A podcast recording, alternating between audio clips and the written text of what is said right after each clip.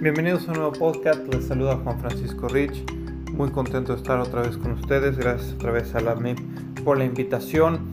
Llegamos ya a la mitad del 2021 después de pues, un año bastante complicado, sin embargo ya estamos viendo eh, repuntes importantes en los mercados y pues ya 180 grados en algunas cosas de lo que vivimos en el 2020. En el último mes eh, los mercados estadounidenses finalizan mixtos, seguimos viendo un Dow Jones que bastante fuerte, gana el 1.9% en el mes, mientras que el Standard Poor's gana el 0.6%, el Nasdaq retrocede el 1.5% y aquí estamos viendo pues, mayores flujos a la parte cíclica, donde los inversionistas están cambiando estas acciones eh, tecnológicas que están sobrevaluadas a acciones que se recuperen un poco más del desarrollo de la vacuna en Estados Unidos y de la reapertura que se está teniendo.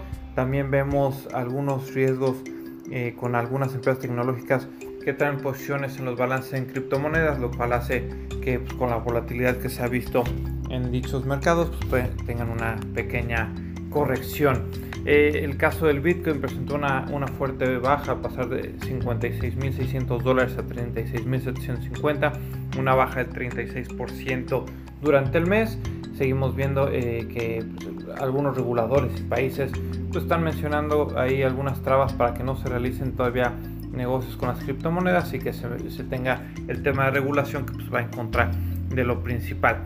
Eh, durante junio, eh, este mes, estamos atentos al desarrollo del presupuesto que se dio a conocer por parte del presidente Joe Biden, eh, donde están esperando 6 billones de dólares para el 2022, lo que sería el, el trillion en México.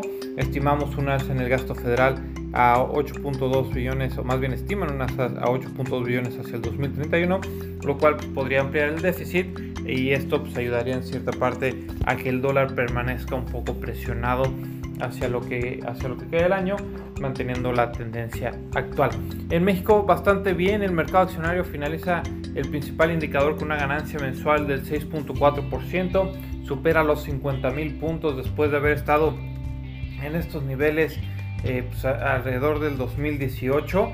La verdad es que son, son buenas noticias. Estamos viendo ahorita que, eh, que pues, realmente el mercado está teniendo una mejor evaluación. Eh, los CDS de México, pues, la verdad es que son niveles bajos, el riesgo país medio por los CDS bajos. Esto ayuda a mejorar también la percepción del desarrollo. Tenemos aquí algunos anuncios de ofertas públicas de adquisición por parte del ALA este, que pues, ya eh, planea deslistarse de la, de la Bolsa Mexicana de Valores. También el mes pasado tuvimos los últimos días de, de cotización de Genova. Y pues, este, OMA también hace una oferta para adquirir una parte de, de, de la compañía. Por nuestra parte es todo. Agradecemos mucho la invitación de la MIR y esperamos que tengan un excelente día. Hasta luego.